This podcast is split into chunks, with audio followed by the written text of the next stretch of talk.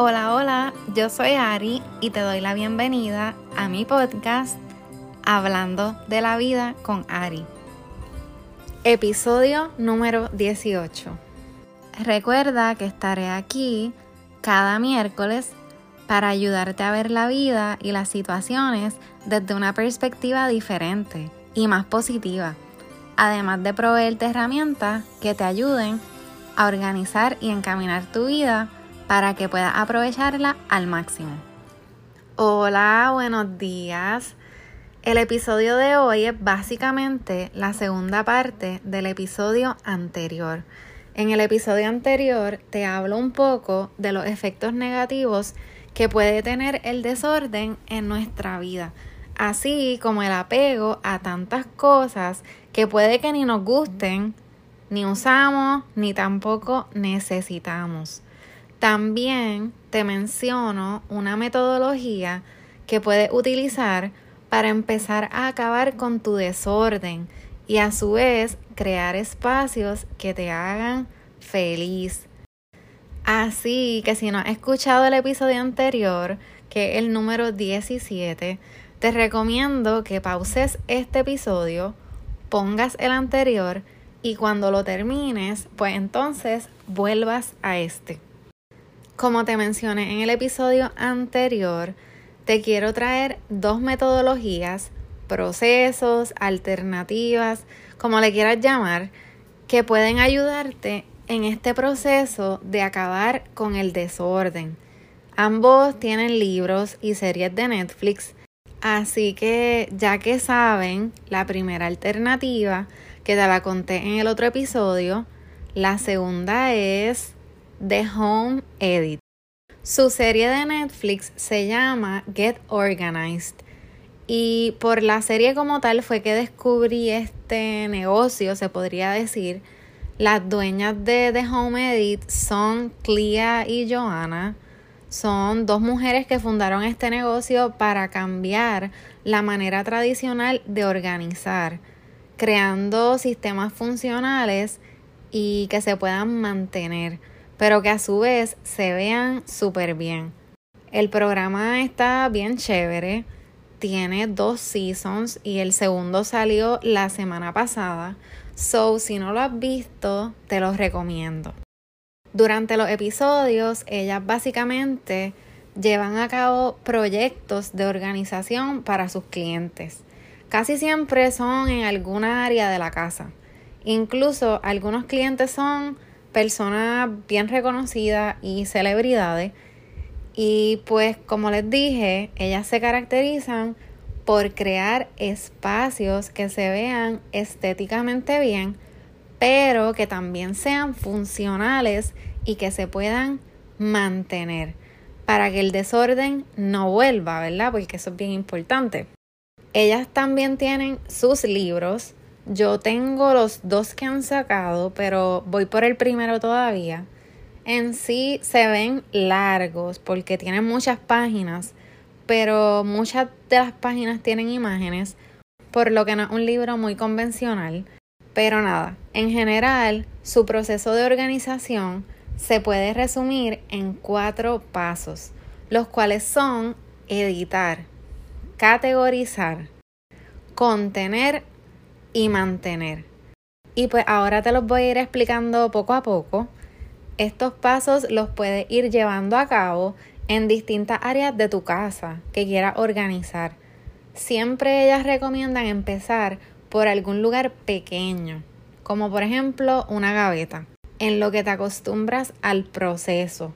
Además, empezar con algo pequeño es algo que puedes terminar relativamente rápido y al ver el resultado te puedes motivar a continuar con otras áreas.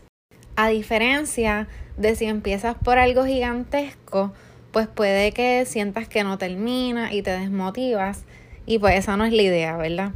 Pero bueno, volviendo a los pasos, una vez hayas elegido el lugar que vas a organizar, el primer paso es uno de suma importancia y ellas le llaman editar. Quizás este sea el paso más difícil para muchos de nosotros, pero es esencial.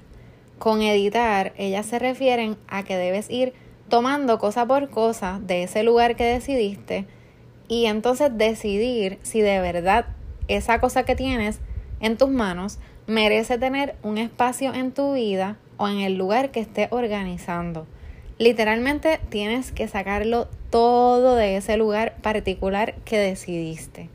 La idea de sacar todo es poder verlo, poder saber qué tienes y una vez que tengas todo afuera, vas a comenzar a agrupar las cosas. Por ejemplo, si estás organizando una gaveta, pues las camisas juntas, los pantalones juntos y así.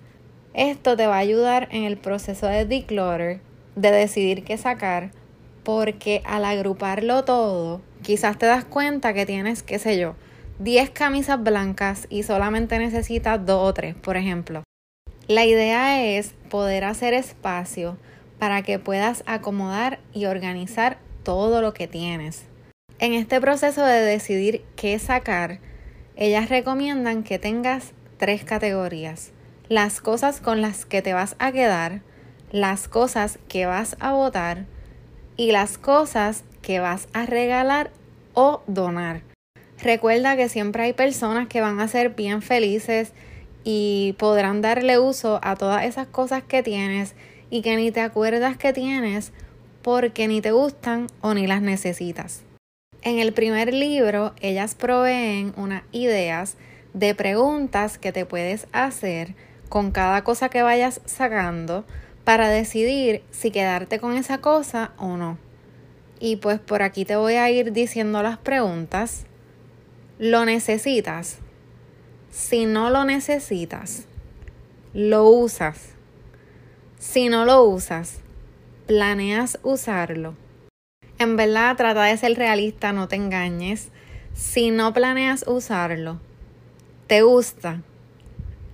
Y la última pregunta sería si tiene valor sentimental en tu vida. Me parecen súper buenas estas preguntas y siento que te ayudan a filtrar realmente con qué quedarte y con qué no. Si tu respuesta es no para todas estas preguntas, probablemente no debas quedarte con esta cosa. Y recuerda ser flexible, porque o tienes el espacio o tienes las cosas, pero es imposible quedarte con todas tus cosas y sacar espacio para organizar. Así que luego del paso de editar, el próximo paso es categorizar. Y ya en el primer paso comenzaste a agrupar, pero ahora lo puedes hacer más específico con lo que te decidiste quedar. Los pantalones, por ejemplo, ahora los podrías dividir en pantalones de hacer ejercicio, maones, maones cortos, etc. Categorías que para ti hagan sentido, dependiendo de lo que estás organizando. Luego, el tercer paso es contener. Ellas se caracterizan por usar contenedores para guardarlo todo. Cada contenedor puede contener los artículos de cierta categoría. Esto te va a ayudar a crear un sistema en el que puedas tener zonas. Todo va a tener entonces su lugar específico y esto hace que el sistema sea funcional y mantenible. Los tipos de contenedores y el sistema que vas a crear pues va a depender de cómo tú seas y de las cosas que estés guardando.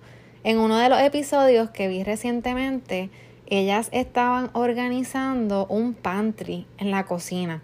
Así que decidieron utilizar contenedores donde se viera la comida para guardar fruta y snacks saludables, mientras que usaron otros que no eran tan visibles para la comida y los snacks menos saludables.